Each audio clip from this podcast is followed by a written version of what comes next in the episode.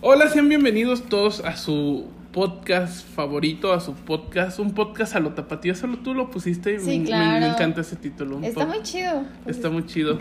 Es que somos tapatillos. Bueno, y un pipope. Yo soy poblano por nacimiento y, Tapatío de corazón. y tapatío por convicción. Ah. Ah. Pues nos acompaña hoy Carlita Chacón. ¿Cómo estás, Carla? Hola, ¿cómo están? Yo estoy súper bien. La verdad es que un poquito cansada, pero con ánimos para grabar este podcast. Ya tardecito, le cambiamos la hora. Los que nos escuchan en Spotify, pues no se preocupen, ya todos los martes nos van a escuchar independientemente de la hora que grabamos los lunes. Y los que nos siguen en redes sociales, pues ya un poquito más tardecito. Sirve que llegan, comen algo, se preparan unas palomitas, Ven un ratito Facebook. se quitan sus zapatos despacito porque si se los quitan rápido les hace daño. Eso me lo ¿Hace decía, daño? no sé. Tenía un profe en la en la secundaria que se llama el profe Alejandro. Y Saludos. este, no ya de- ¿Se murió? ya partió al otro lado. Ay, chale. Se fue a Estados Unidos. Ah, no es cierto. No, sí, ya se murió el profe Alejandro. Brincó el charco. En paz descanse. Y él nos contaba una historia que cuando llegaba se quitaba primero la mitad del zapato. Y ¿Qué luego es una notificación. Lo Ah. puse en, no lo puse en silencio. Ya ni modo van a escuchar mis mensajes. No me estén mandando mensajes, gente, ahorita porque no les voy a contestar. Y se quitaba despacito el zapato a la mitad para que se aclimatara. Y después ya se lo quitaba todo y después ya el calcetín. Dice porque si lo quitabas de golpe, la, la el cambio de temperatura lo Ajá. iba, lo iba a afectar mucho. Pues nunca lo había escuchado, pero tiene un poquito de lógica. sí, ¿no? Sí, sí, claro. Pues es como cuando dicen que tampoco tienes que levantarte. Bueno, cuando te levantas de la cama no te tienes que levantar como que de frente. De frente, siempre tienes que hacerlo de lado.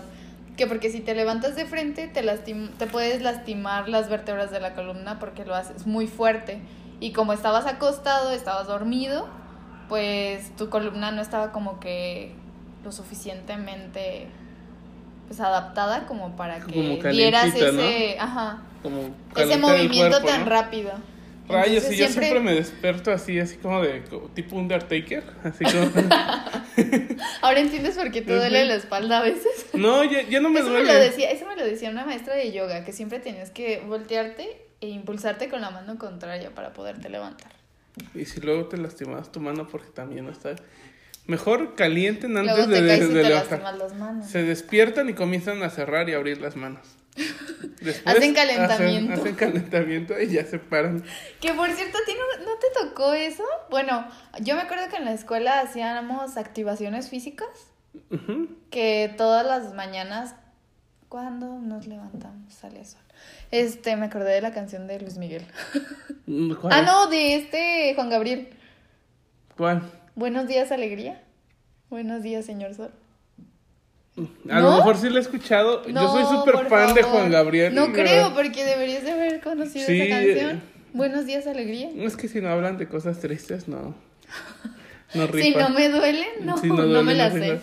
Bueno, el punto es que antes de entrar a tu salón y ya empezar a tomar tus clases, te formaban en el patio o en donde estuviera más grande y se ponía una maestra adelante a hacer activación física, todo esto de que para que estuvieras bien despierto y atento en tus clases, entonces te ponían a mover los brazos, a brincar, a agacharte y todo así, creo que eran como 10 minutos o una cosa así. Pero eso era como en la primaria, ¿no? En la En secundaria. la secundaria, a mí me tocó Y en la tú no, aquí en la universidad.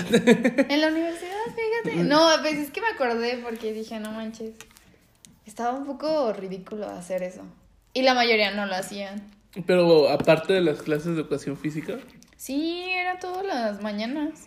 No, No sé si a mí alguien me más le eso. tocó. No, a mí. Yo creo que era algo de tu maestra, ¿no? No, porque era como de toda la zona metropolitana, ¿sabes? Era como un este un programa para activación de los niños. Pero eso está bien, ¿no? Porque luego así- vas así todo modorro, es como niño, así como. Pues es que la verdad no te despertaba, no servía mucho. ¿No?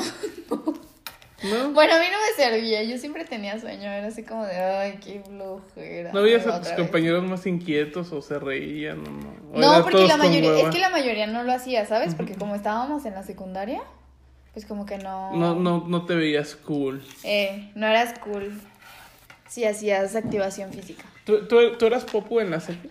No, bueno, según yo no, pero la mayoría me conocían porque pues mi papá es maestro de la secundaria en donde yo estuve. Entonces pues todos conocían al profe Chacón y pues yo era su hija. El profe Chacón, eh, eso sí tiene nombre de profesor, ¿no? Sí. No y- como profe Daniela, eso no. Ah. No, No. pero profe Chacón sí suena, suena Sí, que tu maestro, suena que tu papá era, suena- era, era bien estricto, ¿no? Así como. Pues fíjate que no tanto. O sea, pues es, es maestro de secundaria. Tú sabes que como que la adolescencia es una parte muy difícil.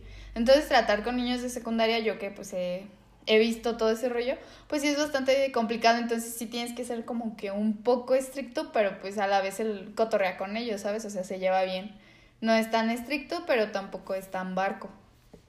Entonces ahí se nivela un Pero sí tiene un nombre así bien, bien imponente de profe, Sí, ¿no? y luego deja todo eso, mi papá habla muy fuerte.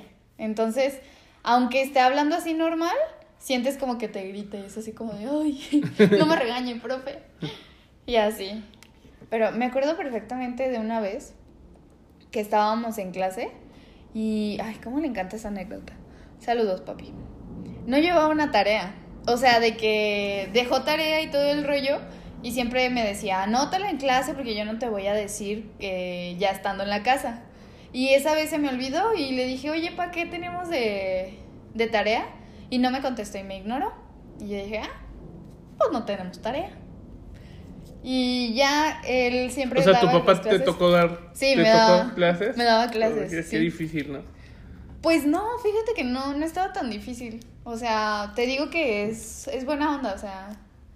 Obviamente con los desmadrosos, pues sí los regañaba y cosas así, pero no, es buena onda como profe. Ahorita te voy a platicar la historia de uno de mis tíos.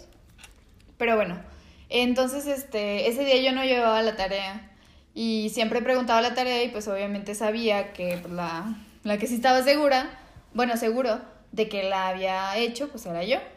Y ese día me preguntó y yo así de, ay, no, no traje la tarea. No, pues me empezó a regañar y ya pues regañó a todos, o sea, así en conjunto y ya llegando a la casa, pues sí, también me regañó y me dijo, es la última vez que no, no llevas tu tarea, que no sé qué, y yo, ay, sí, papi, está bien. y ya, dicho y hecho, fue la última vez que, que ¿Y ya, no llevé y- la tarea. y ya no te la revisó después? Pues no. Ya no, es que ya no la contaba, es que ya no la contaba, o sea, ¿sabes? No eran tareas difíciles, eran de que investiga pues cualquier cosita, pero pues se me olvidó, no Pero- la anoté pero- y pues valió. Pero a ti te tocó el sistema de las firmas, ¿no? Bueno, Sí. yo casi toda mi educación sí, fue el Sí, eran sistema de las firmas. firmas y que en las listas ahí te ponían de si entrego trabajo, no entrego trabajo y cosas así. Entonces, pues sí. Ay, te digo, mi papá no es tan tan malo, o sea, bueno, hay, hay unos profes que sí son muy ojetes, la verdad. Y mi papá no tanto, no es porque sea mi papá, pero tengo un tío que es maestro y a mis primos también les tocó pues tener clase con él.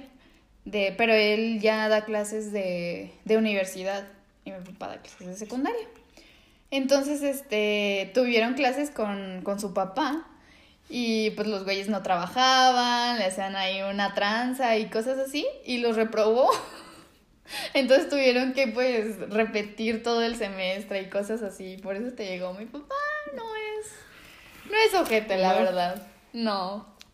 Rayos, qué, qué, qué triste ha de ser que te repruebe tu papá. O sea, lo entiendo porque tiene, con sus propios hijos tiene que dar el ejemplo, ¿no? Pues porque sí, si no lo hacía... Tienes como esa responsabilidad, Ajá, ese cargo. Como de- maestro en tu...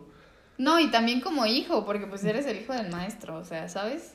Si tú lo ignoras, ¿qué no harán todos los demás?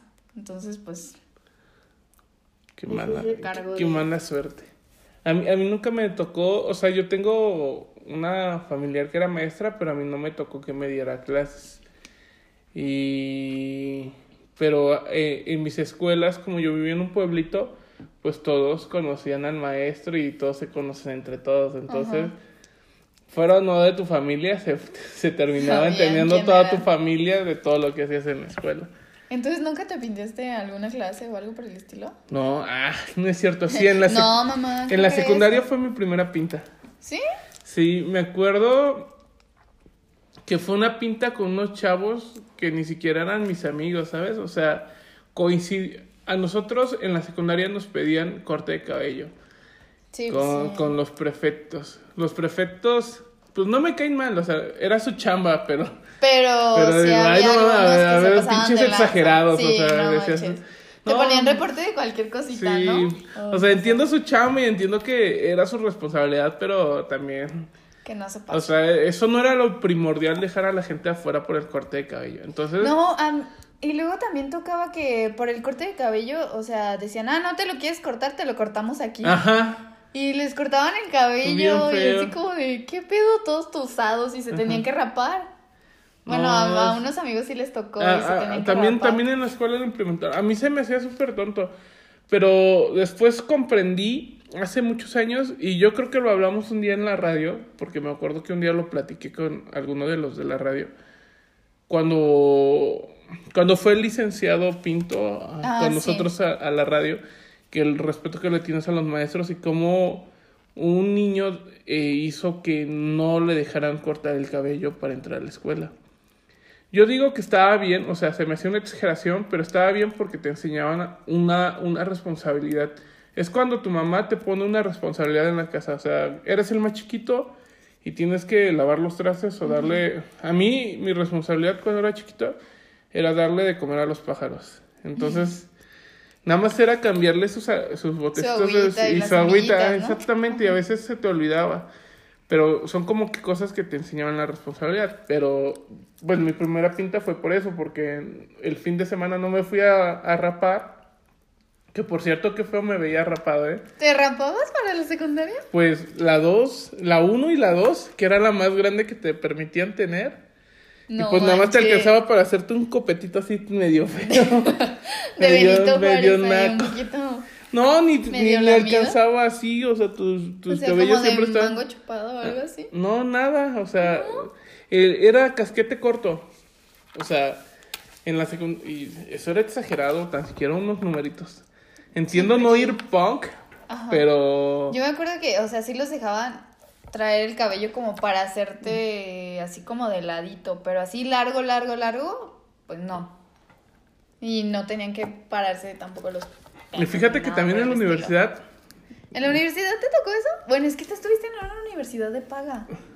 eh, estuvo muy... Bueno, termino la de la primera película. Ajá, sí, sí, primero. Eh, Y fueron a, a varias gente nos dejaban afuera por lo del corte de cabello y nos fuimos de pinta así que personas que ni nos conocíamos. No, en ¿Y dónde nos vamos? No, pues vámonos al río. Y nos fuimos caminando, o sea, después de la secundaria comenzaba como el campo, o sea, terrenos baldíos y el campo y la naturaleza y caminamos como una hora para llegar al río.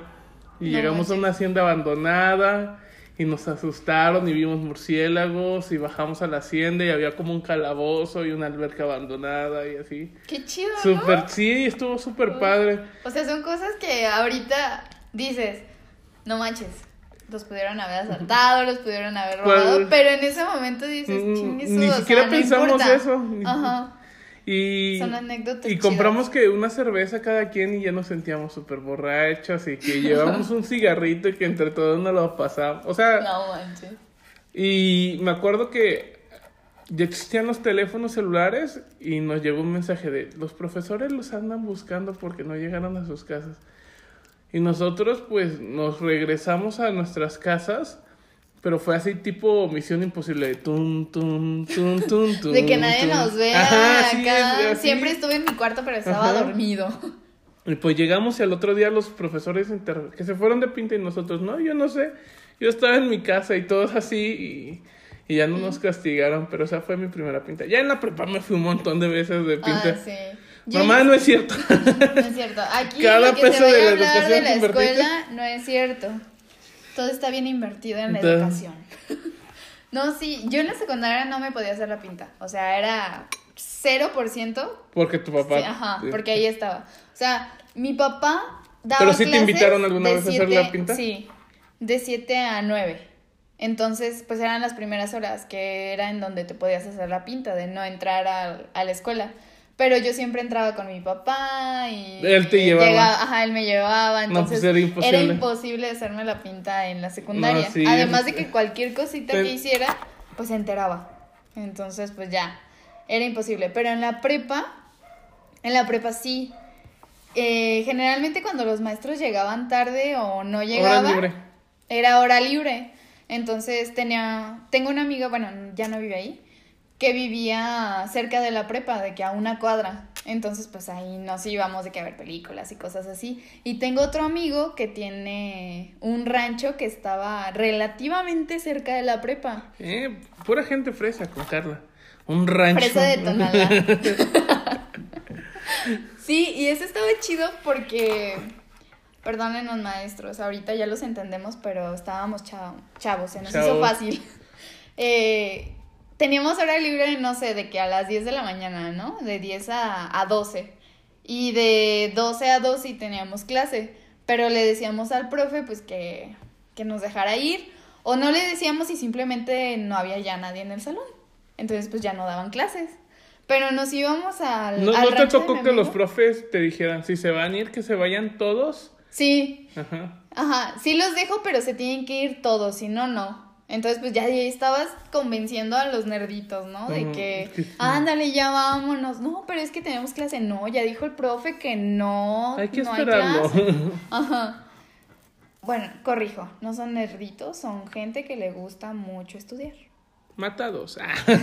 Por si algo. Entonces, este.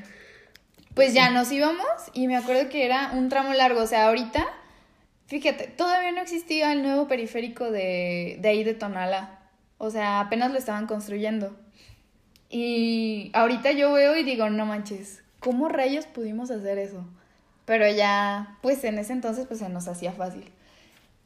Total, el punto era que de la escuela teníamos que tomar un camión. Pero ese camión llegaba como hasta una barranca.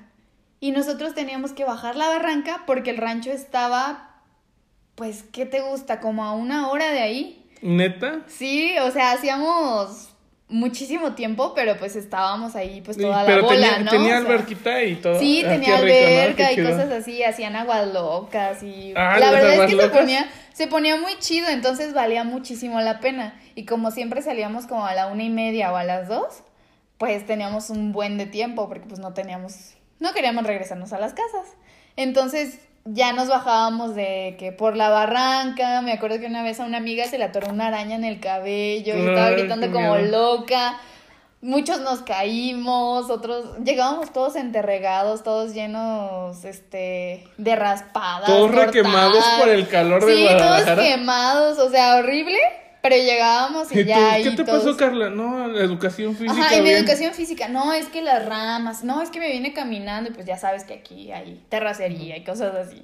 Entonces, pues sí, ya nos mojábamos, estábamos en la alberca y estaba muy chido. La verdad es que valía súper la pena, pero pues era la ida y la regresada y todo era caminando. O sea, entonces, pues sí, también no nos quedábamos de que mucho tiempo porque sabíamos que era una hora específica para podernos regresar y que no, no nos cacharan o no nos alcanzaran. Porque también el camión de que pasaba, pasaba solamente un camión para regresarnos a la prepa.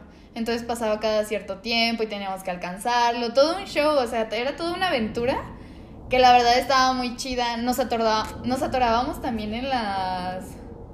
En las cercas que tienen como piquitos. Ah. Porque teníamos que cruzarnos, o sea, porque tampoco mi amigo le avisaba a sus papás de que iba a ir al rancho, porque se supone que estaba en la escuela. Entonces él tenía unos trabajadores ahí que cuidaban sus animales y pues decía, ah, ¿qué onda? Ya venimos, pero pues no le digas a mis papás. Entonces a veces no estaban sus trabajadores o se habían ido a sacar a los caballos o cosas así y se tenían que brincar la barda y entonces muchos salimos lastimados ahí. Qué Pero padre. fue toda una Es- esas aventura y estaba súper chido, son la lo verdad. mejor. Sí. O sea, te dejan muchas experiencias. Yo sí me fui de pinta varias veces. En la prepa sí me fui varias veces. Y al último ya me dejé de ir porque mis compañeros se comenzaban a ir a, a la disciplina que era un como tipo balneario pero chiquitito. O sea que nada más era una alberca y como una haciendita. Ajá. Y este, y yo ya dejé de ir. Pero sí nos íbamos de pinta un día. Los papás de mi amigo Ulises Doña Mari, Don Uli, un día hicimos una fiesta en su casa y ustedes ni se enteraron. Saludos. Fue fiesta legendaria. No, pues un día, pues los papás de este amigo, ah, ahora sí ya cuidando la identidad, Eh, ya ya. los nombres. Pues se fueron todos y toda su familia y se quedó la casa sola, ¿no? Entonces el, el grupo de la prepa, pues éramos un montón de, de chavos, casi todo el salón y otros salones y de varios grados. Hicimos una, una fiesta en su casa y de que iban entrando uno por uno y así hasta que fuimos No llegando. manches. Hicimos unas aguas locas que les voy a pasar la receta. Anótenle. A Le echábamos dos Vallefruits de los de 3 litros, dos tanks de los de piña coco y una de esas galones como de Tonayán, pero allá era, a- allá era piñita. Era de esos como de 2 litros o 4 litros, no sé, se lo vaciábamos y una bolsa entera de hielos y el mezcle, mezcle. Y como estaba tan, pero tan dulce, pues, y frío, te lo tomabas como si bien fuera... a gusto. bien agua, a gusto. agua de sabor y No, tómala. pero te ponía bien crazy esa cosa. Entonces, Ahora entiendo por qué usas lentes. entonces, entonces, sí era como fiestesotas de que todos jugando, dándose besos entre todos y jugando a la botella y Los bellos momentos cuando no había COVID. cuando no había COVID exactamente. Amigos prestándose a las novias y no, La prepa. la prepa. O, o sea, esto, esto esto estuvo muy padre. Hasta llegaron chavos que ya se habían graduado de la prepa a esa fiesta. No manches. Y Porque se que- enteraron así por y el ya amigo había del mucha amigo. gente. Entonces al otro día, pues como era un pueblo, pues era imposible de no enterarse de una fiesta. y la ¿Y nunca le regañaron a tu amigo?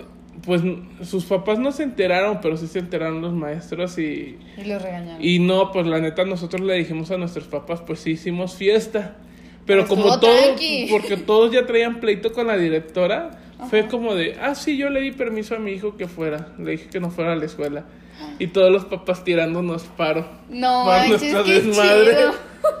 Pero sí, Se ahorraron una super regañada. sí, la, la neta sí. O una expulsación o...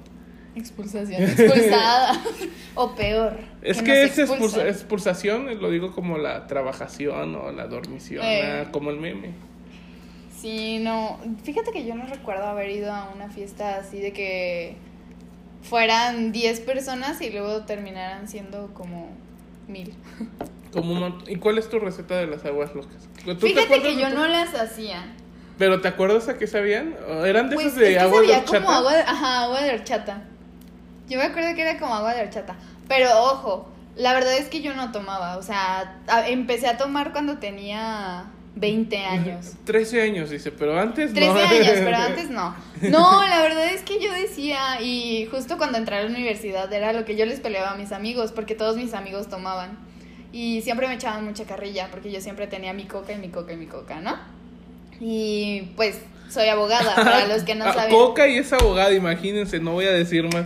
Mucho ojo. Ah, no, no es cierto. No. O sea, Coca líquida, Coca-Cola, Coca- Coca-Cola.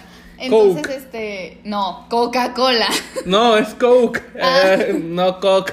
Sí, sí, no. Eh, Dije Coke, o Bueno, sea... es que no te escuché bien, pero bueno. el- Coca-Cola, que te Coca-Cola, enseñan la en el de inglés los, para este, promocionar la... Yo hablo de la roja, de la... que es color De negro. la del osito de... Gaseosa. Sí, sí, claro, claro, bueno, esa. Y ellos siempre me decían de que, de que yo iba a terminar tomando y iba a terminar tomando y yo les decía, no, yo les voy a demostrar que voy a ser la primera abogada en no ser borracha. Fracasé, amigos, fracasé, perdón, pero sí, eso les peleaba. Ahora ya no puedo pelear. ya no, ya no, ya no puedes... Entonces yo en ese, bueno, cuando Y- y hacían las aguas locas, Es, es chistoso saber que una mujer poquito. toma Coca-Cola porque muchas de mis amigas no toman refresco. No, por la cuestión de que tiene mucha azúcar Ajá, y engorda y cosas así, ¿no? No, pues ¿Tú, tú sí tomas refresco? ¿Tú? sí, yo sí tomo refresco. Es que yo soy bien fan del refresco. Es como mi Sí. coca. Es como mi droga la, el refresco. Sí, yo Y las bebidas me gusta. azucaradas. Me gusta mucho, pero pues no, o sea, sí tomo de que aguas frescas, agua, tomo mucha agua natural. Yo creo que eso es lo que me ha ayudado a que whisky. mis riñones, eh, agua tónica. Agua tónica. A que mis riñones todavía no hayan salido mal, pero pero sí tomo bastante coca. Entonces tú, tú no tomabas, pero sí la No, o sea, a probar. sí la llegué a probar, o sea, la probaba, pero no era de que tomara mucha. O sea, te sí tomabas un recuerdo, vasito ajá, para no un ser vasito, mamona. O medio vaso y el otro medio se lo tomaba mi mejor amiga. Es que nos están escuchando los papás de Carla y por eso quiere decir, ay, yo ni tomaba. No es cierto, amigos. Le hacía reversazo así a los vasos con... Yo les enseñé a cómo... ah, no, no es cierto, no es cierto. No me adjudico nada No, no. porque todo esto es 100% verídico. Pero ya después, en la universidad, pues sí, ya. Ahí fue cuando la Nación del Fuego atacó. Cu- ¿Cuál, cuál fue tu mejor época en la escuela? ¿La, la primaria la contamos o no? Yo, Pues eh, yo iba a decir secundaria, prepa o universidad. Es que la primaria es parte de la niñez y yo no lo cuento como escuela, es como disfrutar tu niñez. Pero lo- ya entras a la estudiación, diría, A la estudiación. en la secundaria, la prepa y la universidad. ¿Cuál, ¿Cuál crees que hayas disfrutado más? Es que creo que las disfruté como por igual. Pero aunque me vean como que soy muy desmadrosa, no soy tanto. Entonces yo creo que me destrampé más en la universidad. ¿En la universidad? Sí, y me gustó más la universidad, la verdad. Porque en la prepa, pues, o sea, además de que mis amigas, pues sí son un poco más tranqui, ¿sabes? Entonces éramos cuatro. Y pues. Estoy soltera. Ah, no. Pero ellas no. Ah, Ni modo, así Ni pasa modo. la vida. Entonces, este, pues como que no, no hacía tanto desmadre. Ya en la universidad, ya pues la verdad sí me juntaba con gente que sí era bien desmadrosa. Es que estudia- Y pues estudiaste. Derecho, o sea, es Sí. imposible encontrar borrachos en esa carrera. Borrachos desmadrosos. La verdad es que me caen muy bien, hice muchos buenos amigos en la universidad y mi pareja actual. El- el este, galanazo. el galán, ahí está. Ahí está. Entonces sí, como que me gustó más la universidad, ¿sabes? Porque pues, sí me pude destrampar un poco más y era así como de, bueno, ya soy mayor de edad, ya puedo pues tomar este, Ya- ya legalmente. ¿sabes? Entonces, y ya me gustaba tomar. Y ya pues ahí era un poco más fácil ya de que hacerte la pinta, irte el barecito que tiene Cotonalá, que es Hanai. Mil por ciento recomendado cuando regresen a sus clases Que, que- presenciales. que todos tienen su bar de universidad, ¿no? Sí, claro. O sea, sea, por ejemplo, creo que Kusei era la loja, me, me parece, bueno, a lo que yo sé, no en sé. la loja de aquí de No, tenían uno cerca de Kusei. Pero yo creo que era una sucursal. cero católico ir a la loja, ¿eh? Eh, este Kukba tiene el abrevadero, así se llama. no, pues ¿quién van a tener allá hasta culpa? No, ¿qué te pasa? Kukba siempre he querido visitarlo porque dicen que tienen las mejores fiestas. Cuando hacen la. Cuando era época, que era septiembre de elotes, era, hacían elotizas y todo estaba súper chido. Y dicen, bueno, cuentan las malas lenguas, que este que sí se ponía muy padre. ¿Sí? Sí, que aunque Ya. estuvieras hasta la punta de la China, estaba muy chido. No, no, no sé cómo se llama esa fiesta del Cuat, la, la galliniza, Ah, no, no. la chaviza, patiza. La chaviza. Tiene un nombre así, ¿No era el Goof? no. A ver, ¿en Cuat? En Cuat. Te digo porque nosotros tuvimos... ¿Cuál era artes? Ajá, es el que está en, No, en no sé. Periférico Norte. Sí, sí, sí. El de arquitectura. Ajá. Arquitectura y diseño. Pero No, tiene la una fiesta muy grande también del Quad y se pone muy épica, me han dicho. Ah, también. pues en el Quad también tenían su bar. Ese sí, sí fui más de dos veces. Estación Juárez Bar. Como para el veces. Quad. Ah, pero ese es el Quad. el Quad de, de artes, ¿no? Ajá. Sí, no, el de arquitectura y diseño. Era el galli. El El galli. El galli. el galli era, era un Era el evento, era, pero después se convirtió en un evento. Sí. Que, que, que le decían el galli porque parecía gallinero, que era un lugar No, así, es que ¿no? literalmente era un gallinero. ¿En serio? Sí, o sea, haz cuenta que llegabas y era un terreno, pues solo nada más tenía una casita y todo lo demás veías puros gallineros. O sea, sí había gallinas ahí encerradas. Sí. Y estaba muy chido. Yo fui ahí en un Halloween, me parece, antes de Sí, que hubiera que, COVID es y que, saliera de la universidad. es que el último galli fue antes de, del COVID. Fue como Ujú. un mes, dos meses antes del COVID. No, yo fui como... Y me invitaron, pero no, no, no pude ir por Como en por el trabajo. 2019, porque creo que en enero fue el último Galli, creo. Pero yo fui en octubre del 2019, entonces pues no. Pero sí se ponía muy bueno, la neta. esta- Estaba Sí. muy, muy chida. Ahí también conocí muchas personas muy bonitas.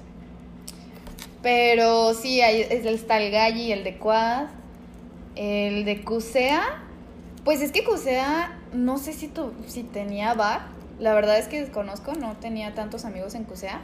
Pero recuerdo que se hacía el Corona Woof, que era un evento de toda la red universitaria, que se supone que era la bienvenida de CUSEA, pero pues invitaban a, a todas las universidades de UDG y se ponía también súper chido porque era en calle 2 y pues era de que todo el evento así masivo, había muchísima gente, bandas, padres, bueno, del momento y que estaban baratas, claro, porque pues que te costaba como 50 pesos tu boleto y, y chelas y gente por todos lados y conocías a agentes de otros centros universitarios y todo un desmadre. Puro Estaba universitario. súper chido. Sí, era puro universitario. O sea, bueno, podían entrar este, personas externas, pero la verdad es que pues no se enteraban tanto porque pues a menos de que alguien de la universidad los, ¿Los invitara, invitara?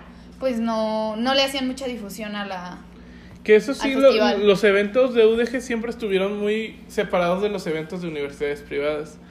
Porque yo, yo me acuerdo en, en el último año, cuando nos graduamos, hicieron, las, hicieron fiestas de graduaciones juntas, de Halloween, de pijamadas, de albercadas, y que era la UVM, la, la Autónoma, la UNE, que nosotros éramos los más humilditos, éramos los morenos. ¿Que eran la UNE? la en la UNE, ¿no? Yo estudié en la UNE. Sí. Y este y eran así como de varias universidades y sí se ponían padres los eventos, pero no eran tan masivos porque las universidades privadas no son Pues no tan, están tan grandes. no están tan grandes como la UDG. Sí, al que sí me quedé con muchas ganas de ir y que creo y espero que a mi hermana le toque es a la que la de Cusey.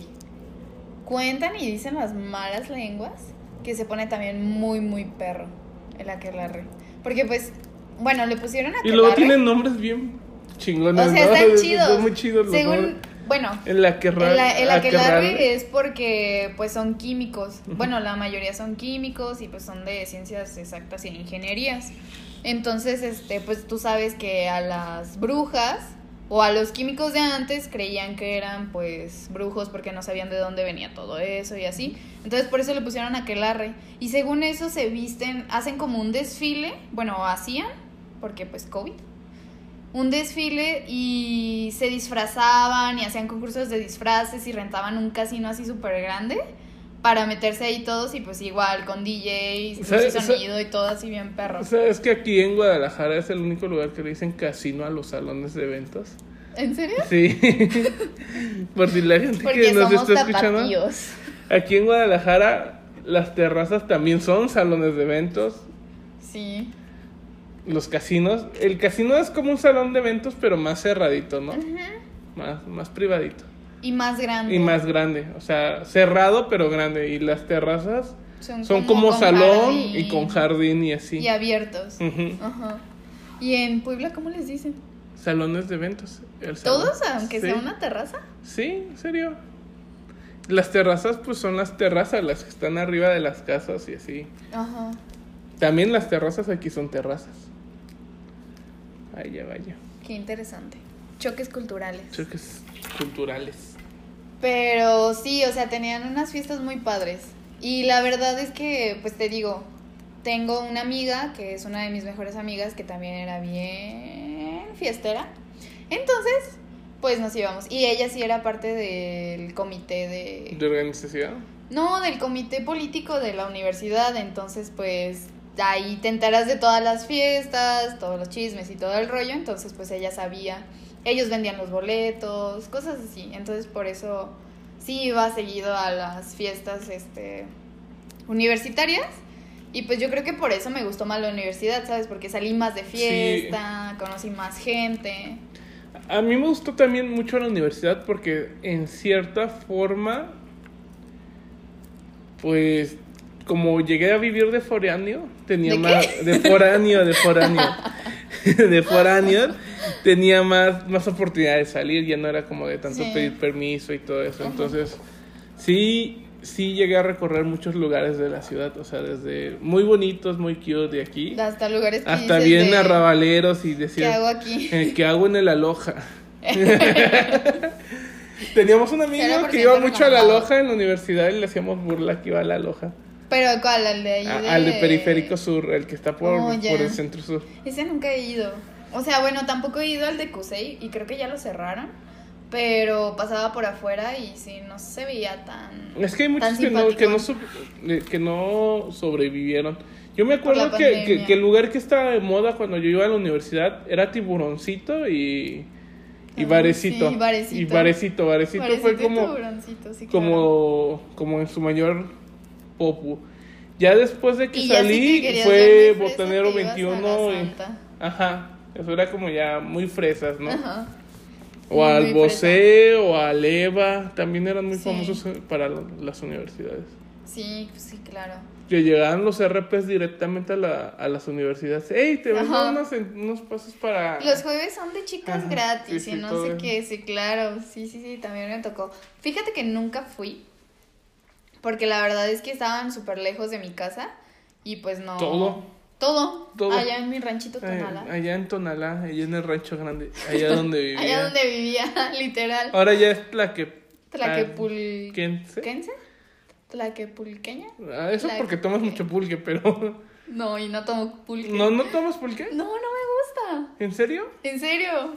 Es que como que la la viscosidad que tiene no me gusta. Me o sea, yo pensé que, o sea, la mayoría de la gente odia lo del pulque por el olor apestoso que te deja. No, el olor no, es más bien como la sensación Ajá, de cuando la tienes en la boca así. Y a mi hermano sí le gusta. Sabe bien rico. No sé, un día deberíamos ir a la pulquería ya que esté un poco más tranquilo todo este rollo y Que Vamos son curados con hierbabuena y Ajá. piñitas y Sí, han de sí, sí. saber más buenos. Sí, pues tengo varios amigos que sí les gusta y que dicen que la sensación como de asco es solamente de que las primeras veces, pero que ya después te acostumbras a la sensación. Sí, es como, es como la chela, ¿no? Que la Pues primera, sí, la primera vez te da como de, "Ay", "Ay, y tú, ¿qué es ¡ey, esto?" guácala! Y otra vez. Bueno, ya otra después vez. de tres "Ay". años dices, mi vida, perdón por haberte dicho así. Que yo estaba viendo un meme que decía, no se hagan pendejos, las, cer- la cerveza le sigue sabiendo amarga. Y yo, Pues es que la a cerveza veces, es a- amarga. A, a veces sí sabe fea, hay veces que a mí sí me sabe fea a veces la Bueno, es que es depende de qué cerveza tomes. Porque, por ejemplo, mi novio y yo hemos, nos ha dado una racha de que por comprar a veces cervezas artesanales o cervezas de O sea, que están en promoción, nada más para ver a qué saben. Y la verdad es que dejamos la mitad o cosas así. No tenemos paladar para cervezas, perdónennos. Sí, eh, eh, es, perdón. eh, es lo que hablaba Pero ayer con sí. unos amigos en una, en una, en una borracherita que tu- tuvimos muy ligera. Era, éramos tres personas. Ni crean que está crudo, ¿cómo creen? Creen que estoy crudo tomando juguito de uva. Juguito de uva, muy bueno para la cruda, ¿eh? Siempre tengan en su casa. 100% recomendado. recomendado. Y, y, el- y le digo, es, es cuestión de entrenar el paladar, como en cualquier cosa, como en la bebida, en la comida, y estábamos hablando de música. Le digo, así como entrenas el paladar para la comida y entrenas el, el, el gusto o el retrogusto para la bebida, pues así entrenas a tu oído para poder escuchar música más selectiva. Sí, pues eh, es que es cuestión de que te acostumbres un poco más como a los sabores, a los olores y a los, los sonidos. O sea, no naces con ese gusto o así. Y es como dices, o sea, es entrenarte. Y es lo que pasa en la universidad. Te entrenas a que tu Tú- tú- hígado sepa que a las 9 de la mañana es horario para desayunar una chela. Yo, yo no, yo, yo me sorprendía cómo en la mañana, a las 7 de la mañana, había tantos fumando en la universidad. Uy, yo tengo un amigo. Saludos, Beto Juan. Que también parece locomotora. O sea, hasta, hasta la fecha trabajo con él y no manches. O sea, de que eran las 7 de la mañana y estaba fumando. Y era así como de, Beto Juan, ¿qué pedo? o sea, ¿A qué te sabe Hazte para allá? ¿no? O sea, me vas a dejar toda apestosa cigarro. Aparte Sí, que porque te dejaba, te dejaba bien apestoso. O Sí, sea, yo claro. sí soy fumador, pero no a las 7 de la mañana antes de clase de, Eh, de, De tu primer antecedentes clase de, de, derecho. siete, sí, de derecho romano. ¿no? No, yo recuerdo que de las clases, bueno, nunca he sido buena para levantarme temprano. Justo hoy estaba hablando de eso en mi Instagram, bueno, de que subí una historia. Y este no soy buena para levantarme temprano y yo creo que las clases de las 7 de la mañana, porque en toda mi, mi vida de estudiante siempre estuve en la mañana, siempre, o sea, no me gustaba estar en la tarde, aunque me costara mucho trabajo levantarme temprano. Entonces, este, en la universidad teníamos un profe que es, muy buen profe, la verdad es que mis respetos, pero era muy estricto. Entonces era de que si al- a las 7 de la mañana empezaba a nombrar lista. Si tú llegabas 7.10, te ponía retardo. Pero si llegabas 7.15, ya no te ponía asistencia. Entonces aquí tu querida amiga le costaba muchísimo trabajo y a veces este, me iba con mis amigos eh, y llegábamos temprano. Entonces alcanzábamos de menos el retardo. Bueno, yo alcanzaba retardo porque siempre era de las primeras en la lista. Ellos sí alcanzaban este Su asistencia. su asistencia. Y recuerdo que cuando no iba con ellos, siempre llegaba tarde o llegaba corriendo así como de, profe, me deja pasar y toda despeinada o toda dormida. Así como de, ay, porfa. Y ese profe le tengo mucho coraje porque fue el único que en toda mi carrera de UDG Te reprobó por faltas. me reprobó por faltas. Sí, eso también. Me puso en pero cu- extraordinario. cu- cu- cuántos, ¿Cuántos retardos tenían? ¿Yo cuántos retardos No, ¿cuántos tenía? te permitían? A nosotros nos permitían 15 faltas en un semestre. No me acuerdo. Si te digo te mentiría, pero yo, no me acuerdo. yo quemando a los de la retardos. UNE Eh, 15 faltas. es No, que, no es me que acuerdo. si tenías 15 faltas, este... No, creo que esto era como que por porcentaje, ¿sabes? O sea, tanto porcentaje de asistencias o cosas así. La verdad es que yo lo, o sea, lo reconozco si llegaba tarde y si llegaba rayando, a veces alcanzaba asistencia, a veces no, retardos y cosas así. Entonces, este, el profe sí me llamaba la atención y todo el rollo, pero te digo, siempre me ha costado mucho trabajo. Y yo, y me da mucho coraje, bueno, me acuerdo de esa vez porque ya fue de que en los últimos semestres, y tengo otro amigo que también es muy, muy mi amigo, que también llegaba tarde, igual que yo. O, y también, o sea, era el primero en la lista y luego seguía yo. Éramos como el 7 o el 7 y 8 o 5 y 6, depende de las listas, ¿no? Entonces él también se fue extraordinario. Por faltas igual. La verdad es que no hicimos examen, nos la pasamos cotorreando con el profe. Creo que nos dejó un trabajo, contestar tres preguntas, una cosa así. Bien fácil y pues todo lo pasamos. Y nos dijo, bueno, les voy a poner 60 a todos ya para que se puedan ir y no sé qué. Dijimos, bueno, está bien. Dice mi papá, más de 60 es vanidad. Y este, y ya cuando tenía que subir las calificaciones a Cardex, yo me acuerdo que la mía aparecía en rojo, de extraordinario. Dije, bueno, está bien, o sea, me fui a extraordinario, lo reconozco. Pero a mi amigo no le puso extraordinario, o sea, le puso la calificación en, en ordinario. ajá.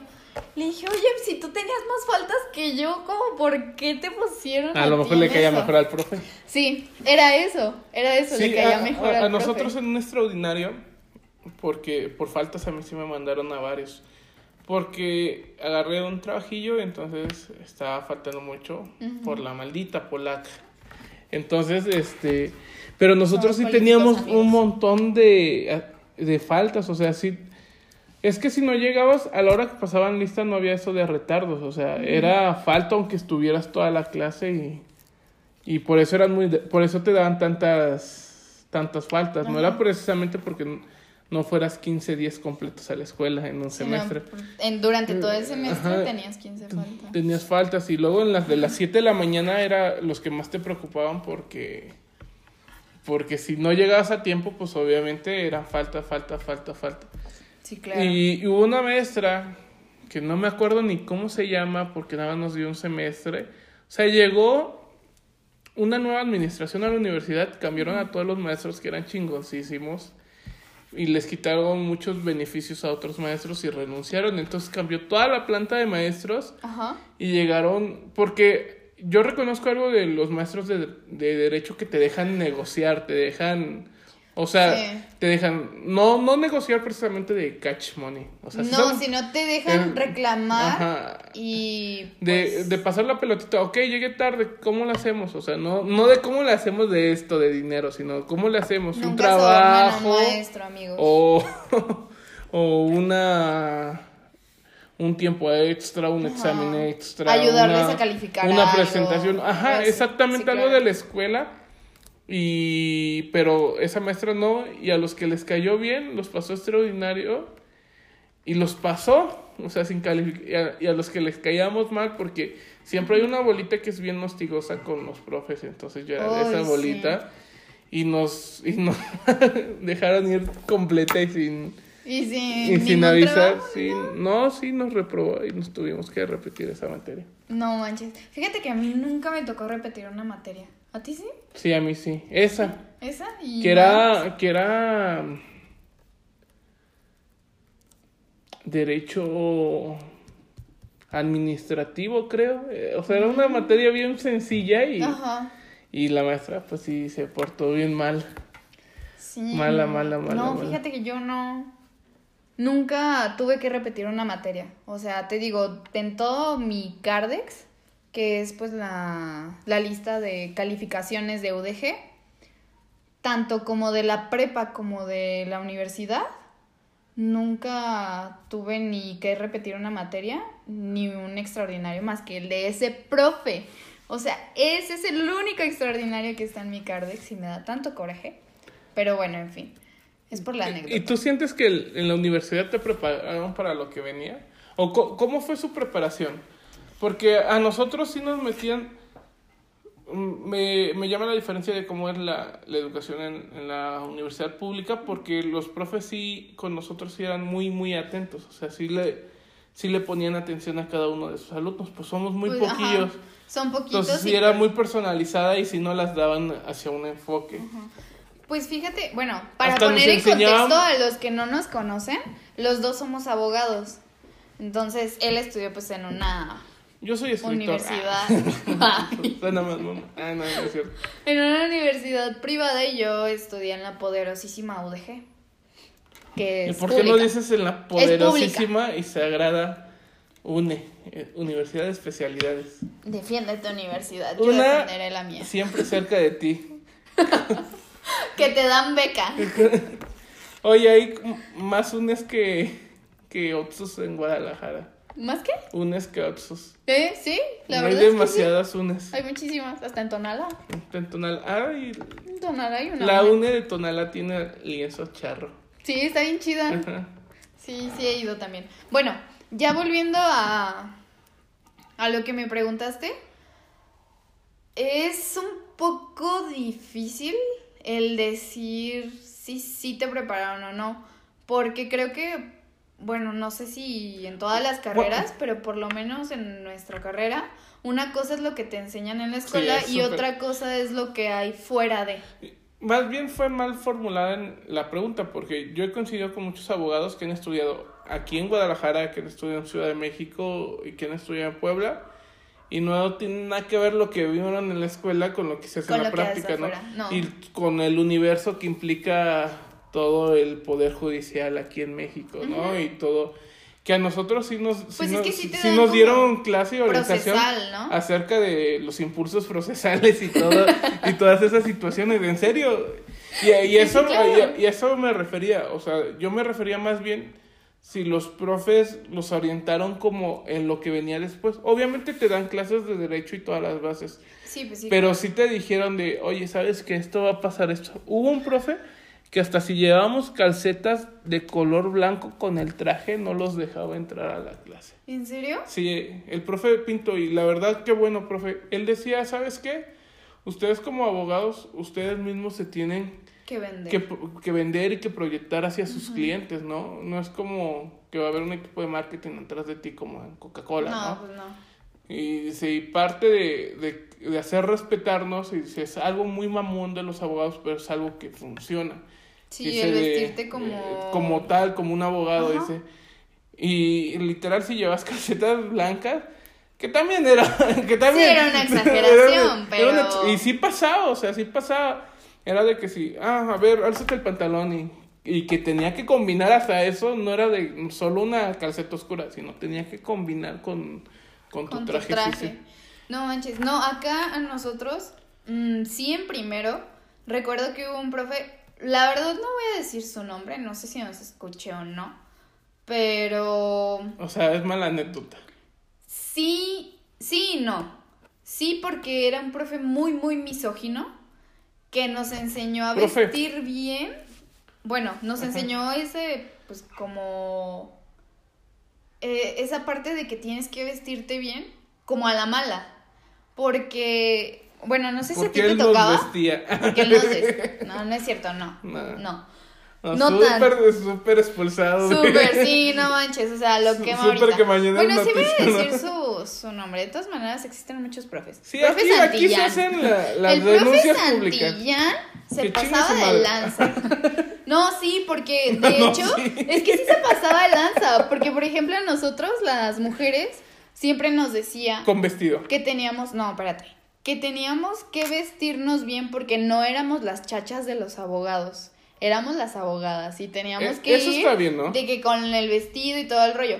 Sí estaba bien Eso eso, es- hasta iba pero bien. te, te llevabas vestido y todo el rollo y allá ya te acosaba. Ah, o sea, la, la- o sea, ponía una bonita excusa, o sea, te endulzaba el oído, ajá. porque sí está bien. Sí está eso, bien, ¿no? o sea, sí está bien O sea, que tú te respetes te como la abogada, que no eres Sí, la asistente. Porque te bien. enseñan a vestirte y Pero, si no llevabas pero si, era para así, verte la pierna. Era para verte las piernas, claro que sí. Y si llevabas escote, casualmente iba y se asomaba a tu cuaderno a ver qué era lo que estabas ¿En pero pues de plano ya te, ¿Tan novio? te observaba ya así. Y Bueno. la verdad es que en los tendedores que han hecho de denuncias, pues sí, muchas lo han subido. lo han, sí, lo han acusado. Entonces, eso está mal, pero en cierta parte nos enseñó a que sí tenemos que tener como que presencia para poder hacerlo. Me acuerdo que también varios profes, cuando teníamos exposiciones o cuando teníamos exámenes, Cierta nos cosa pedían, especial. ajá, no, nos teníamos que vestirnos así formales. No, o sea, que era una cosa especial como las exposiciones,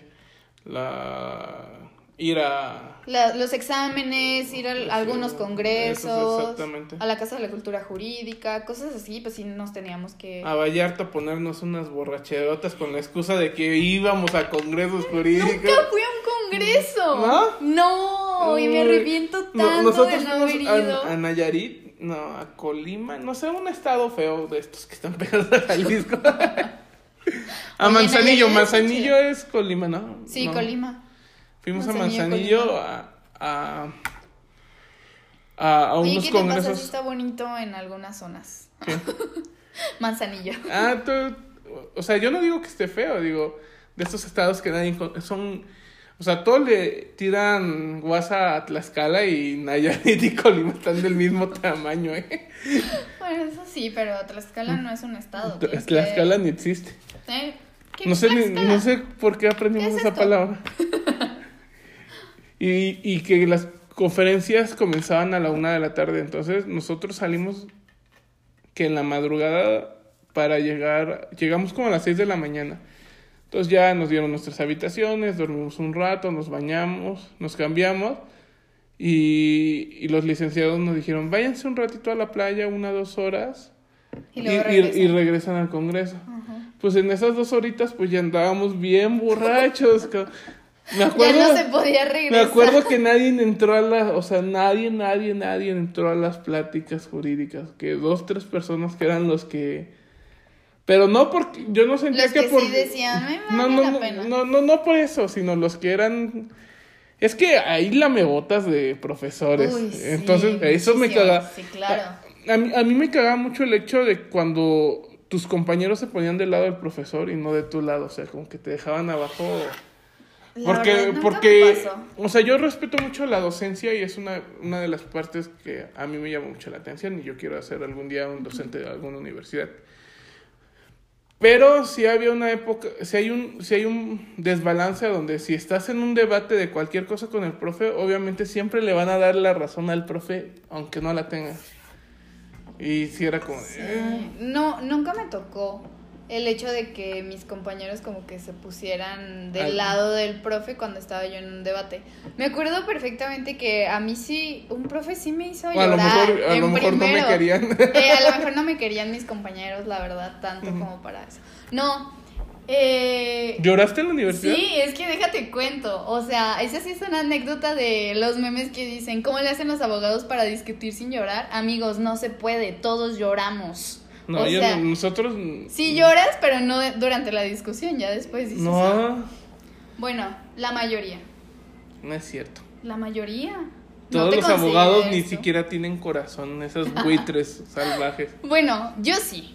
Ese meme Es me que tú, queda tú, tú sí perfectamente. eres una abogada con corazón. O sea, Yo sí tengo tú eres una abogada que me cae bien. O sea, la mayoría de las abogadas y abogados no me caen bien. Sí, ya sé, a mí Ajá. tampoco, porque son como muy egocéntricos y así. Bueno, el punto es que sí me hizo llorar. luego se vuelven maestros y. Ah, eh, no escucha. eh, estábamos en un examen, me acuerdo, y éramos cuatro personas. No, tres. Éramos tres personas. Entonces el profe nos preguntaba de que, pues, um, como un examen y era oral, entonces yo recuerdo que en ese examen me ayudó uno de mis amigos a estudiar y de que nos pusimos así a estudiar un buen, porque yo no le entendía mucho a, a esa materia, era teoría del Estado. Más porque era un libro como ya muy antiguo y ¿Cuál, ¿Cuál libro? Ay, se llama Teoría del Estado de Sipelius. ¿No? Bueno, al maestro le decíamos Sipelius porque pedía solamente ese libro. El punto es que, pues ya estando ahí, yo sabía que estaba bien en mi respuesta. Y el profe me decía que no, y que no, y que no. Y yo, sí, profe, sí, sí la tengo bien y todo el rollo. Y así hasta le saqué el libro, yo me acordaba perfectamente en qué página estaba y que era todo un diagrama, se lo expliqué y así. Y hasta mis compañeros, bueno, uno de mis amigos entró conmigo y me dijo, es que sí estabas bien, yo no entiendo por qué el profe te dijo que no. Total, que me enojé tanto, o sea, fue tanto mi coraje, que saliendo del examen, o sea, de que me fui a llorar. Fue así como de, no puedo yo con esto, ¿qué está pasando? ¿Por qué no me dio el que sí tenía yo la razón? Y así, pero pues de que me pasó en primero, ¿no? Era de el primer examen que habíamos hecho. Entonces yo dije, no, yo ya no sirvo para abogada, no sirvo para discutir sin llorar. ¿En serio? Pero aprendes, aprendes. No, pues si vas haciendo. Es Pues que, sí, claro, eh, pero eh, yo es en que la- primero, o el sea, ambiente sí es pesadito. de, o sea, "Ay, verga". no sé si a, a, a otra, a otras personas que. Ay, que- perdón por la grosería. son bien pasados de qué? De nada. De nada. gelatina. Es que a los abogados les encanta la gelatina. Ah, no es cierto. La. Coca-Cola. Y la Coca también. Les gusta oler No, pero, mesas. pero, pero, no sé, yo lo vi en otras carreras porque en, en nuestro edificio compartían, creo que, contabilidad y compartíamos con, con otras dos, tres carreras que eran afines a... Ah, sí, nosotros Ajá. también no estábamos solamente los abogados. Pero el ambiente de los abogados era sumamente pe- Pesado, pesado, o sea, pesado. si era mala vibra de todos contra todos y... De hecho, yo la mayoría, hay dos, tres angelitos de, de mi universidad que aún los quiero mucho, pero los demás vayan y chinguen a su... ¿No es cierto? Nada, no se crean. Me saludan sin resentimiento. Si algún día me encuentran, salúdenme, que les vaya bien en la vida. Pero la verdad, muchas de esas personas no valieron la pena para, Para, conservarlas en, en, en mi, en mi Ah, entorno. Sí. O sea, si hay, si hay personas de mucho valor, pero si era un ambiente bien pesado, no sé Sí. si por el ego que te que traen las personas que quieren estudiar, porque si llegan con el ego bien alto de que Súper. a mí a mí me tocó cuando preséntense, ¿por qué quieren estudiar derecho? Ah, es que mi Oh, tío es magistrado, los- mi tío es juez y Todos los semestres te preguntaban lo mismo. Ah, yo tengo- se presentan y dicen por qué escogieron la carrera porque de quiero derecho. defender a las personas y Sí, ya en los últimos semestres ya era así como de porque quiero ganar dinero. Ah, sí. y ya. y, y es una realidad que no. No es cierto, amigos, no es cierto. Eso te lo venden. Ganamos igual que un mesero. No. Fíjate Menos. que menos. sí, es en serio, o sea, es menos porque ahorita de que pues estás buscando trabajo, bueno, yo estaba buscando trabajo y por ser abogado auxiliar, bueno, no, ni abogado auxiliar, eras el ayudante. te pagaban mil pesos de que a la semana. No, sí es muy Sin poquillo. prestaciones, sin horarios, o sea, de que según tú tenías tu horario bien fijo, pero néanlo, o sea, respetabas el horario de entrada, pero el de salida, quién sabe qué hora sales. ¿Es eso o irte a formar a ciudad judicial haciendo meritorio? No. Sin ganar un peso. Without you, my friend. Sí, no, es, es bastante difícil. No dudo de que en las otras carreras también vaya a ser algo Sí, difícil. sí, tenga sus complicaciones, pero Pero, No- no por sé si no yo veo, el ego. yo tengo muchos amigos que son ingenieros, porque dentro de la universidad en la que estudié, pues era una universidad regional, entonces había muchas carreras, tenían carreras de medicina, de artes. ¿en serio? Sí, Qué chido. tengo muchos amigos que son médicos, son ingenieros, son historiadores, no, sí, bueno, historiadores, pero no estaban con nosotros. Eh, estudiaban historia del arte, historia del arte, este, lo que era, ay, ¿cómo se llamaba la otra carrera? Bueno, hacían este, esculturas y Ah. cosas así. Artes plásticas. No, es que no era artes plásticas. Tiene un nombre en especial y solamente está en el Centro Universitario de Tonalá. Eh, Ah, Tonalá, jarritos. Jarrito. Sí, hay, es No, que en Tonalá en la universidad le hicieron para enseñar cómo hacer los jarritos de Tonalá. Lo dirás de broma, pero sí. Sí, sí. Sí. O sea, Pero por es eso un valor existe histórico, esa- o sea- Sí, por eso existe esa carrera. Pero te digo, no me acuerdo cómo se llama. Y también había carreras de administración, contabilidad, estaban los ingenieros. De hecho, ahí está nan- nanotecnología, que es la única en, en Cutonalá. Ahorita ya hay arquitectura. O sea, hay muchas carreras. Entonces teníamos una rectora antes, bueno, cuando nosotros entramos, que ella sí nos dividió así de que por carreras. En un solo edificio estábamos los abogados, en otro edificio estaban los médicos, en otro los ingenierías y cosas así. Después entró Ricardo Villanueva a ser rector de Cutonalá. y este... No te creas, no te creas. La verdad a mí me caía bien, cotorreábamos. Cuando, cuando me lo encontraba en los pasillos sí cotorreábamos. No te creas que nos hiciste perder una elección. Pero ahorita ya es rector general, Ah, no. ¿Qué te pasa? Sí, no, pues no es menso. Pues no, Pues era prista. Claro. Ningún prista es menso. no, por eso estamos aquí. bueno, entonces este llegó él. Bueno, y fue unos que sí hay que están medios mensos. Hay excepciones. Guiño, guiño. Los que dicen que no tienen 31. ¡Ah! no es cierto, no es cierto. Aquí no venimos a hablar mal de nadie. Excepto de los maestros. No, bueno, ya retomando todo eso, este, nos revolvió a todos. Entonces, de que teníamos clases a un lado de unos médicos o al otro lado teníamos ingenieros. Entonces, pues toda esa diversidad, si se podría decir así, entre carreras, pues estuvo padre porque así no solamente te topabas a los de derecho, que sí tienen muy, un ambiente muy, muy pesado. Eh, pues siendo estudiante de derecho, siendo abogada, pues sí te- les puedo decir que sí es un ambiente pesado. O sea, y coincidimos. o sea, yo Sí, creo claro. que, que varios abogados pueden coincidir que. Que sí es, sí es pesado. Hay otros que les van a decir que no, que es un ambiente súper chido y todo el rollo, pero ya saben de qué lado están esos abogados. Ajá. O sea, luego, luego los distingues y son pues los típicos abogados que, que todo mundo conoce, o sea, tienen esa, como esa etiqueta súper marcada. Y ¿Cuál? ¿Cuál? cuál? de que son así de Pero de- eh, super de- mamones, crecidos y que el mundo no los merece y cosas así. Ah, sí. Entonces, esa es una etiqueta que tenemos todos los abogados y podemos hablar por nosotros. Claro, los demás no sabemos, no, no somos de otras carreras.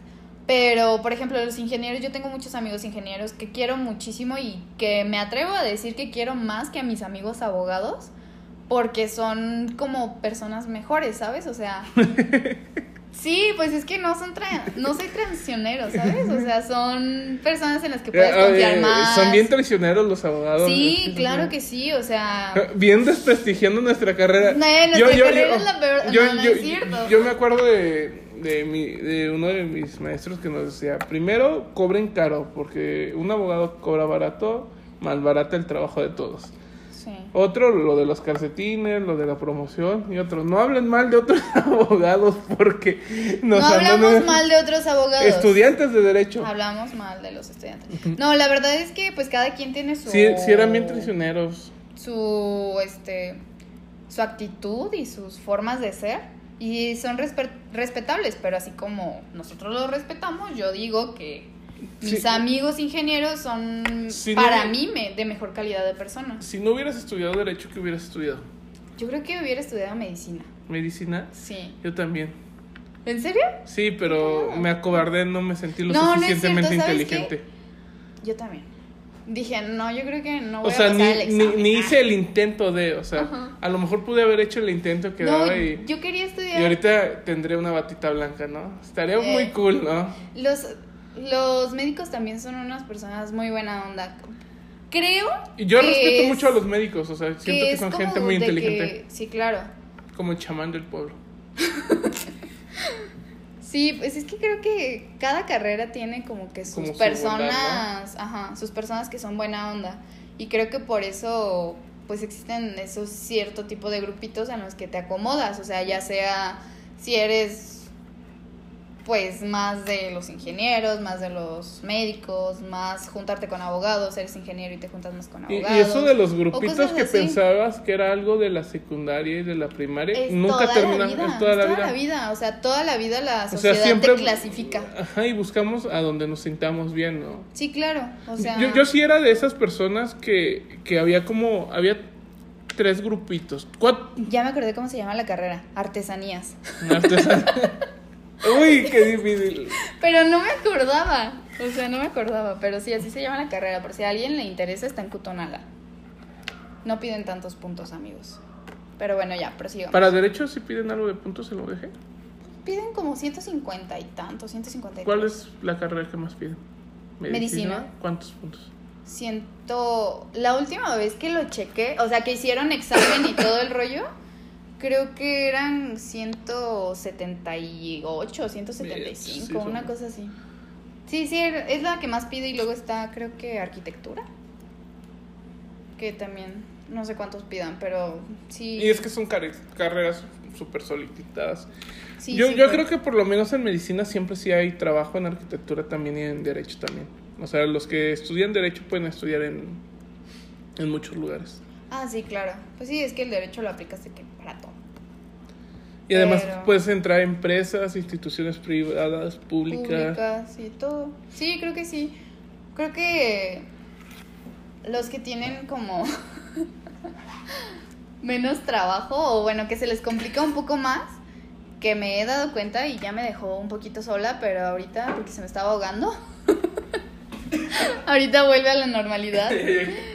Pero creo que son los de artes, porque tengo también muchos amigos que son artistas de artes plásticas y música y de artesanías, historia del arte y todo eso, que son este carreras bastante bastante interesantes, o sea, muchas personas dicen, "Ay, no, que estas carreras que son de mugrositos o cosas así."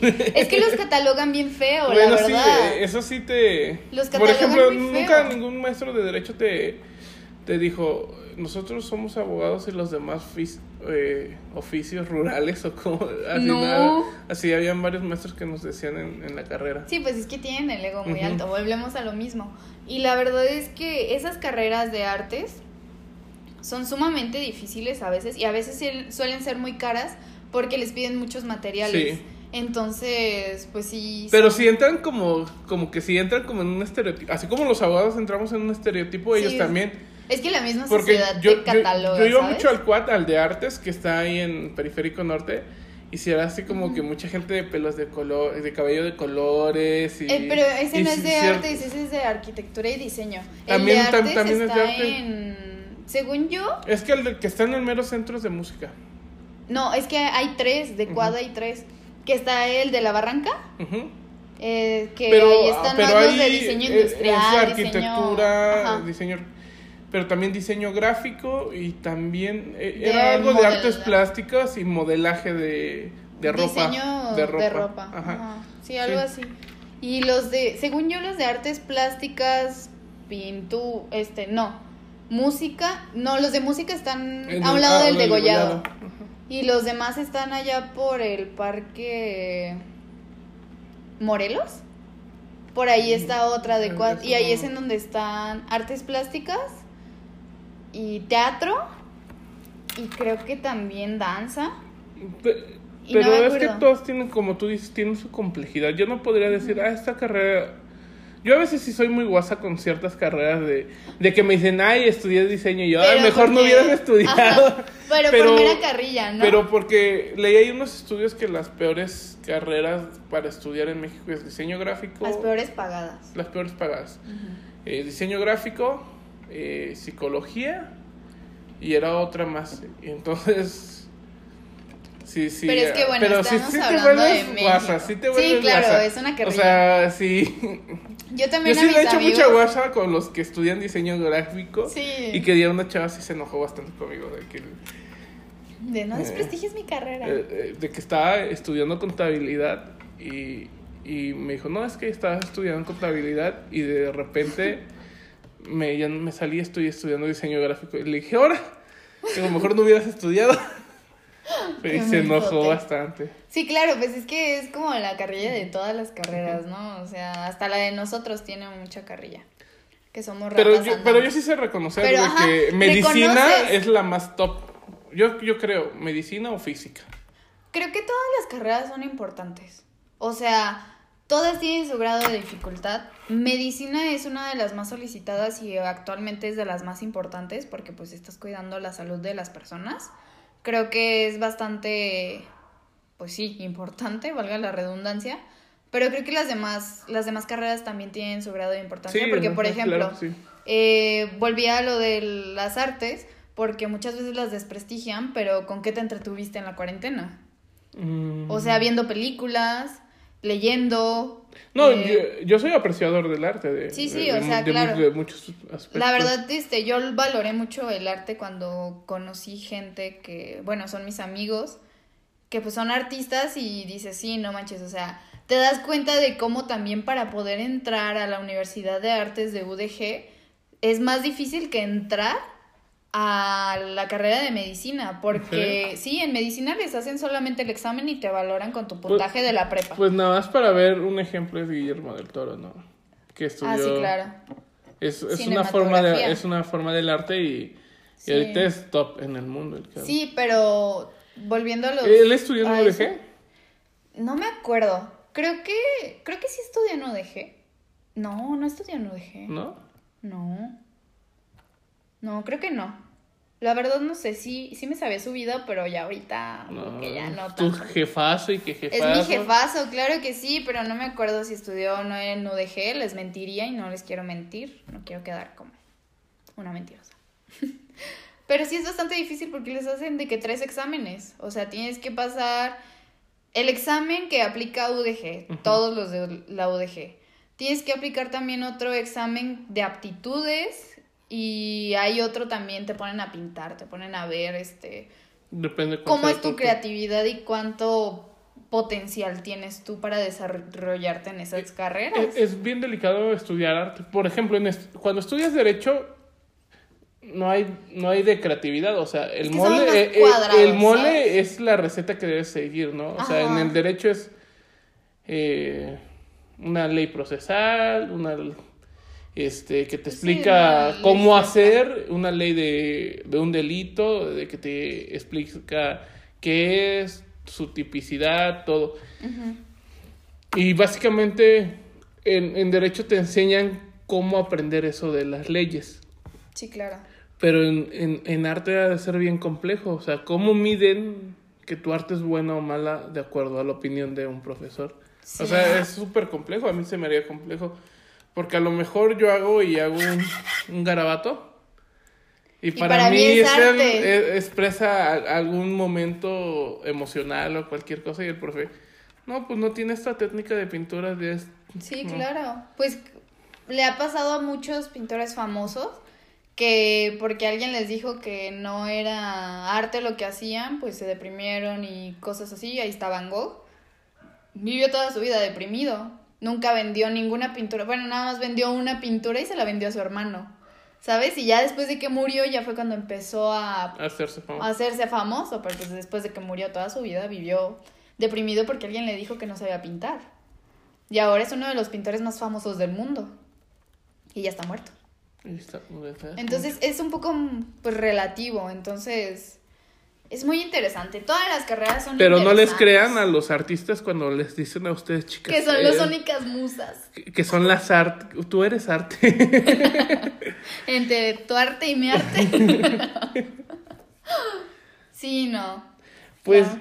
llegamos a la conclusión del podcast. Está muy padre lo de la universidad porque yo es cierto que nos faltó así como un montón de, Podemos hacer una parte 2. de, de unos aspectos. Ahí pónganos si quieren una pa- parte 2 porque falta cómo te Los aspectos malos. los aspectos de cómo te llevas en la escuela. ¿Cuáles eran las materias que más te costaban, no sé, en la prepa?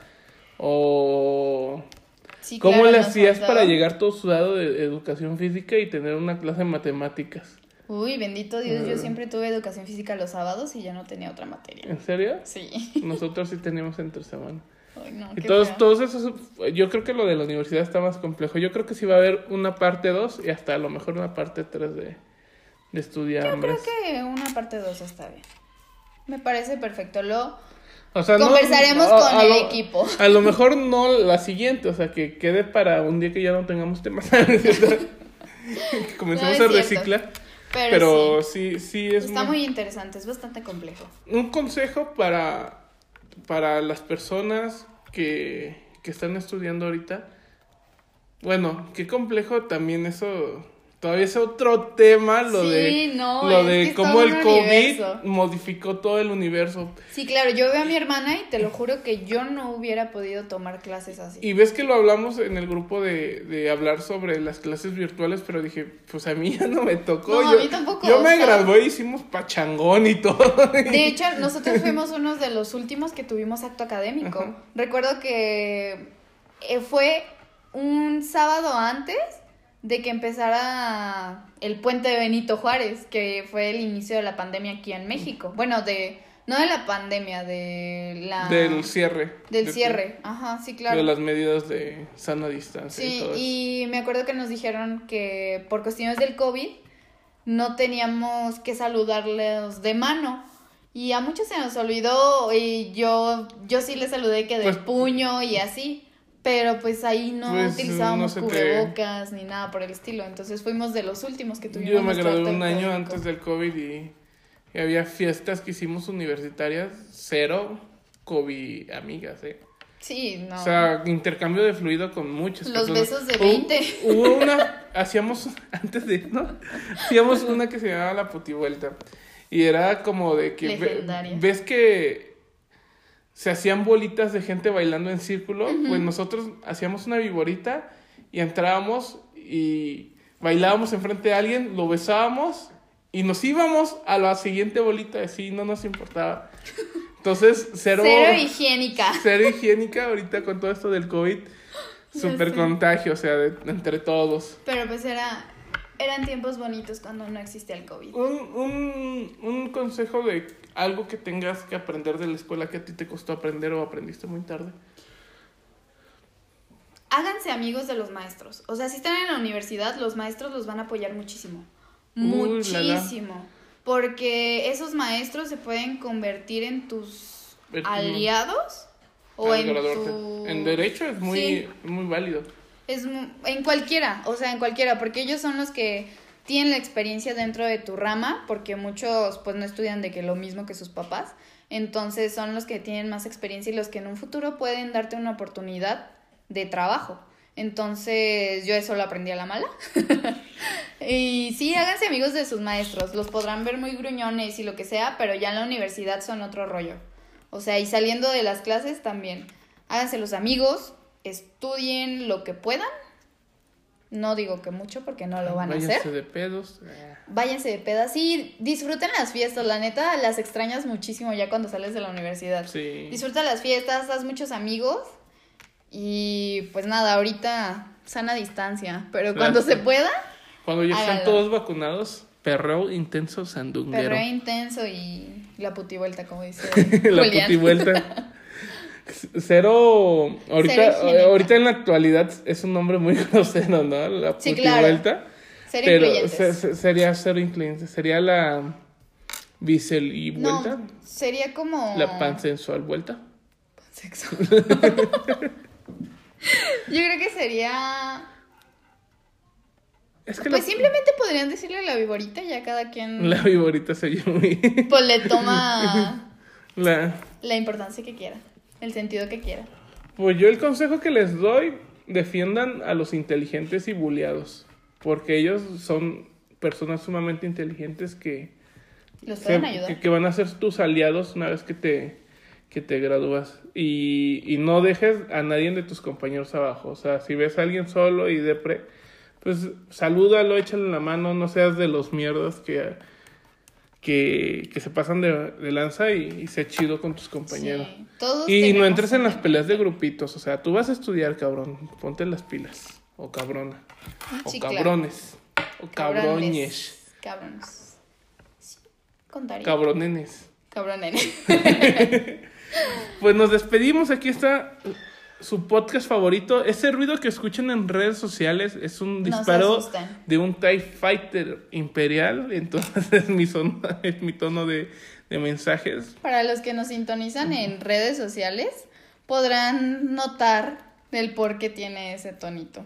Sí, yo creo que hay algo, una pista.